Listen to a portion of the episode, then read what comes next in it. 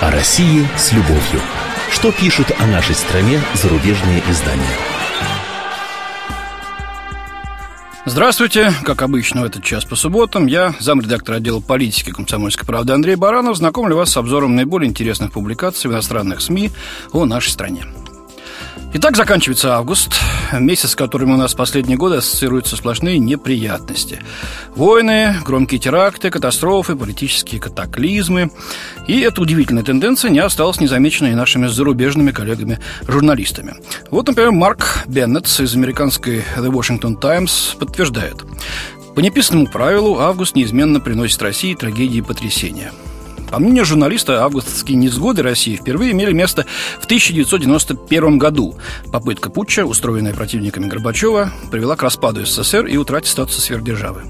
В 1994 году произошел внезапный, по мнению автора, крах МММ.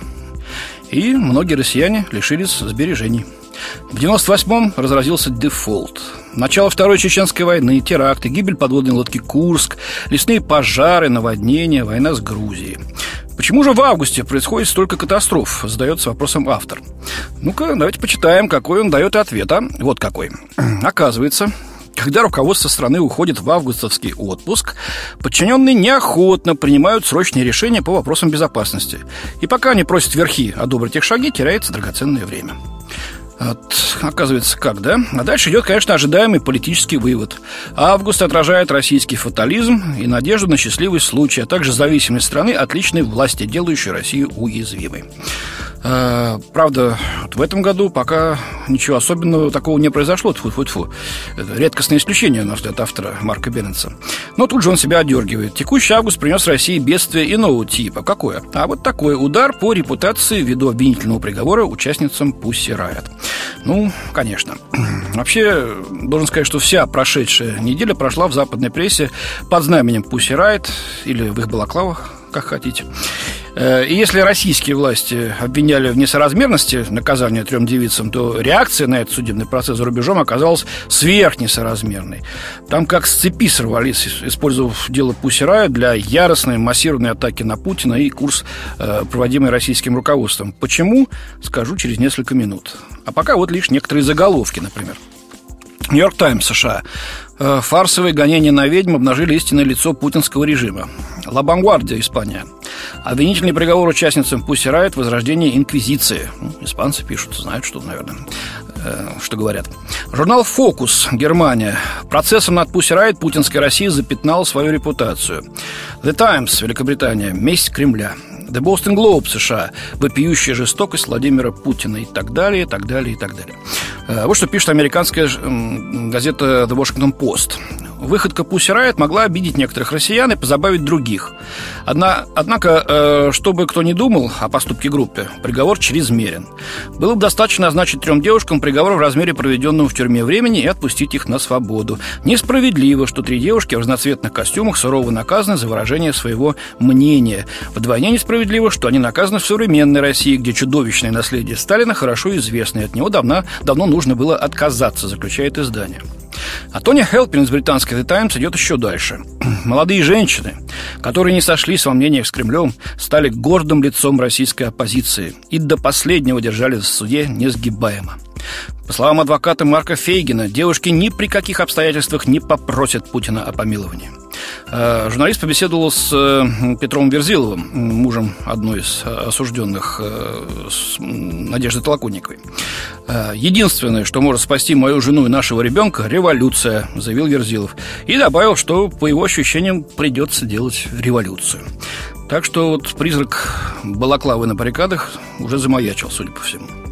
Э, Саймон Шустер из журнала «Тайм» американского полагает, что приговор по делу Пусси Райт словно официальный штамп удостоверил, что государство одобряет э, праведное негодование православных верующих. Тем самым Путин пытается создать идеологический клей для своего политического выживания, считает Шустер. Ну, что имеется в виду, можно только догадываться. Ну, приклеиться к власти, наверное, да? Так что ли. Православные верующие – последний легион верных сторонников Путина, утверждает автор статьи. Ну, тоже какое-то нелепое суждение, на мой взгляд. И И делает вывод Шустер, православные наверняка помогут заглушить голоса критиков Путина. Другой вопрос, а послужит ли это дело национального единства? Вот такой вывод. А, но знаете, что привлекло мое внимание в реакции на дело Пусик? А, пожалуй, впервые в этом вале негодующих публикаций с обвинениями в адрес, так сказать, режима Путина, пресловутого, появились робкие, но очень такие честные попытки поглубже разобраться во всем происходящем. Вот послушайте. Наличие только двух подходов, хорошо или плохо, к приговору Пусси Райт не дает возможности сделать более глубокий анализ, пишет на страницах э, французской новелли «Обсерватор» э, Паскаль Бонифас, директор Института международных и стратегических исследований. Осуждение на два года колонии участниц Пусси Райт привело к появлению вала комментариев, которые э, в основном в своей массе свелись к манихейству. Ну, поясню, что так манихейство – это так называется наиболее остро протекающая разновидность антагонистического бреда. Так вот, свелись к манихейству, оставив мало места для более серьезной дискуссии. Однако часто реальность не может быть описана бинарным способом, то есть либо хорошо, либо плохо. А приговор зависит как от личности исполнителя, так и от серьезности содеянного, говорится в статье. Э, в данном случае наказание является чрезмерно строгим и свидетельствует об ужесточении режима Владимира Путина, пишет автор, но при этом нельзя проводить сравнение со сталинской эпохой. Если мы хотим помочь развитию гражданского общества в России и добиться большего уважения к гражданским свободам, должны ли мы фокусироваться на этих певицах? Что произошло бы с панк-группой, проведя на запрещенный концерт в Нотр-Даме или другом соборе, синагоге или мечети во Франции? Или вместе отправления культа в США, вопрошает Бонифас. Некоторые журналисты, поспешившие встать на защиту Пусси Райот, высказываются гораздо более сдержанно в отношении, например, участи Джулиана Ассенджа, которому э, грозит экстрадиция в Соединенные Штаты, а там возможная смертная казнь. Кроме того, вот поскольку сейчас ЮАР пользуется расположением у Запада, никто не выдвигает обвинения против властей страны после убийства на прошлой неделе силами правопорядка 34 бастующих шахтеров, говорится в статье. Нетрудно представить, что бы произошло, если бы российская полиция убила 34 манифестанта, замечает исследователь. Никто не говорит о том, чтобы снять вину с российских властей, но если их реакция была неадекватной, то некоторые комментарии были такими же, заключает автор. Или вот обозреватель Марк Дули, британский Daily Mail, задается вопросом, неужели больше никто, кроме меня, не считает панк-молебен злостным святотатством, а осуждение приговора на Западе – нравственным лицемерием? А если бы пусть Райт устроили акцию в мечети? Думаете, тогда западные политики, обозреватели и артисты на перебой бросились бы их поддерживать? По мнению автора, Запад настолько свыкся с нападками на христианство, что не находит панк ничего особенного и не сочувствует верующим. Но где же настоящие артисты, когда храбрые мусульманки протестуют против некоторых аспектов своей веры? Э, Марк Дули пишет, что это нравственное лицемерие. Никакая высокая идея не может нравственно оправдать осквернение святынь, утверждает автор.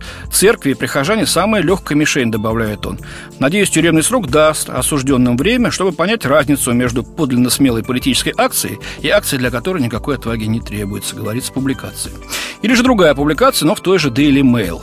Э, Мэри Эллен Сайнон э, предлагает читателям представить себе, что на месте трех девушек из Riot оказались бы три ирландские женщины, выступившие против правительственной политики, позволяющей масштабную мусульманскую миграцию в Ирландию. Они врываются в мечеть Дублине и поют песню, в которой подвергают нападкам правительства и оскорбляют чувства верующих. Имам вызывает полицию. Каков результат? Прежде всего, те же люди, которые осуждали преследование Пусси Райт за протест на Амвоне храма Христа Спасителя в Москве, потребовали бы судебного процесса над девушками из Дублина. По ирландским законам Пусси Райт из Дублина ждало бы уголовное преследование за разжигание ненависти, в результате которого они могли бы быть приговорены к двум годам тюрьмы, что, кстати, и случилось с московскими Пусси Райт. Таким образом, несмотря на протесты международной общественности, вынесенный в Москве приговор полностью соответствует ирландским законам и законам ряда других европейских государств. В то же время европейские лидеры, которые так шокированы, в кавычках пишет автор, шокированы, судебным преследованием Пусси Райт, вполне спокойно относятся к диктаторским режимам Саудовской Аравии, например, рядом с которой Россия выглядит как Джефферсонская республика, пишет автор. А вот теперь, пожалуйста, внимание. Как и обещал, привожу объяснение того, почему Запад ополчился на Москву из-за дела Пусси Райт. Э, в изложении автора Daily Mail э, Мэри Эллен Сайнон. Так почему же Владимир Путин не получает такого одобрения, которое достается саудовцам, спрашивает она. Да потому что он не позволил Совету Безопасности ООН поддержать сирийских повстанцев, которые больше похожи на опасных отпрысков исламского фундаментализма. Кроме того, Путин поддерживает православие, заявляет о своей любви к родине и стремится к восстановлению статуса России как влиятельной международной державы. Но некоторым силам хотелось бы, чтобы Россия осталась изолированной и дипломатически слабой. Эти силы, прежде всего, Америка и Евросоюз. Конец Конец цитаты. Ну, вот вам и весь смысл западной истерики по поводу трех э, осужденных молодых панковок. Продолжу тему, но под несколько другим ракурсом. Мадлен Леруая из французской «Фигаро» полагает, что после вынесения приговора Пусирает лидер оппозиционного движения находится, российского, естественно, оппозиционного движения находится в поисках легитимности своей.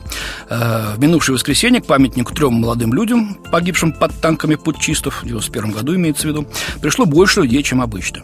В 1991 году сотни тысяч людей вышли на улицы, чтобы защитить демократию. Мы потерпели неудачу, но мы должны начать все заново, говорит бывший диссидент Лев Пономарев. Но вот, по мнению э, политолога Дмитрия Орешкина, который приводится во французской газете, нет никакой необходимости ссылаться на дух 91 года. Для большинства россиян 1991 год – это год утраты, а не надежды. Для нового поколения, пришедшего на митинги этой зимой, это все далекая история уже. Они не идеалисты, а прагматики. Им нужна конкретика, считает он. А, по его словам, после эйфории первых митингов оппозиция вступила в латентную, то бишь скрытую фазу. Чтобы преодолеть ее, оппозиция объявила о своем намерении организовать некий праймерис. А в октябре россияне смогут выбрать в интернете Координационный совет оппозиции. А, цитата. «Мы должны разрушить ту башню из слоновой кости, в которой сидят самоназначенные лидеры российской политической оппозиции, никак не связанные с избирателем, никем не избранные, не несущие никакой ответственности э, перед ними». Э, это пишет в своем блоге Алексей Навальный. Э, правда, эту критику он относится к себе самому. Вот так получилось, пишет он, что последние полгода я частенько сиживаю в протестных оргкомитетах и даю интервью как один из протестных лидеров. Э, протестных лидеров берет в кавычки. Кстати, отмечает французский автор статьи, Навальный и многие лидеры оппозиции изо всех сил воздерживаются от вступления в партии, которые были созданы в последние месяцы, в том числе и ультралиберальные партии. Ну, как будто опасаются некого унижения, считает француз.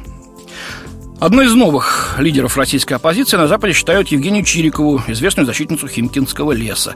Ей тут целый панигерик посвятила Анна Немцова э, в издании «The Daily Beast» политику Чирикова пришла не по спонтанному порыву. Эта миниатюрная 35-летняя блондинка начала свою революционную борьбу с Кремлем из-за простой вещи. Шесть лет назад власти попытались срубить деревья в одном из ее любимых лесопарков, пишет журналистка.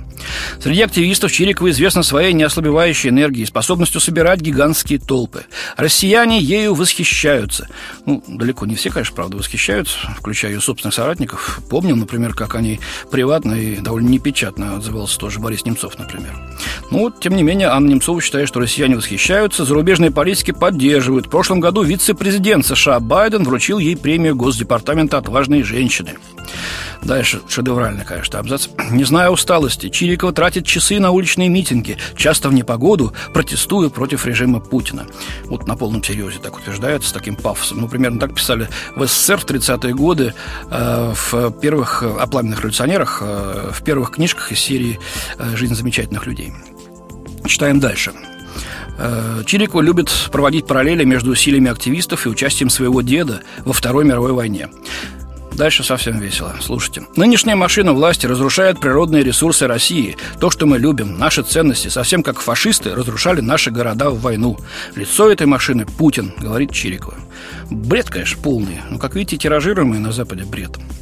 А, теперь Чирикова собирается идти на выборы мэра Химок. Некоторые оценивают шансы ее скептически. Один из соперников, Олег Митволь, заметил, что Чирикова не имеет опыта мэра и никогда не идет на компромисс.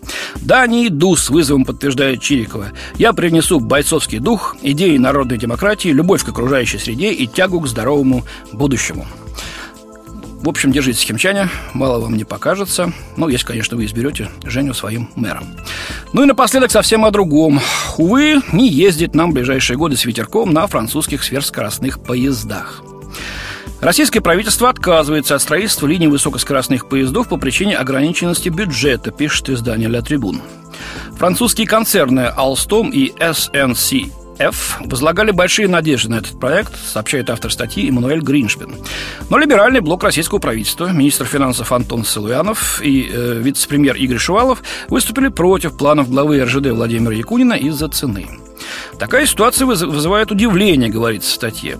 В прошлом году Владимир Якунин заявил о строительстве высокоскоростных линий, соединяющих Москву с Санкт-Петербургом и Екатеринбургом. Они должны были быть готовы к 2018 году, когда Россия примет чемпионат мира по футболу.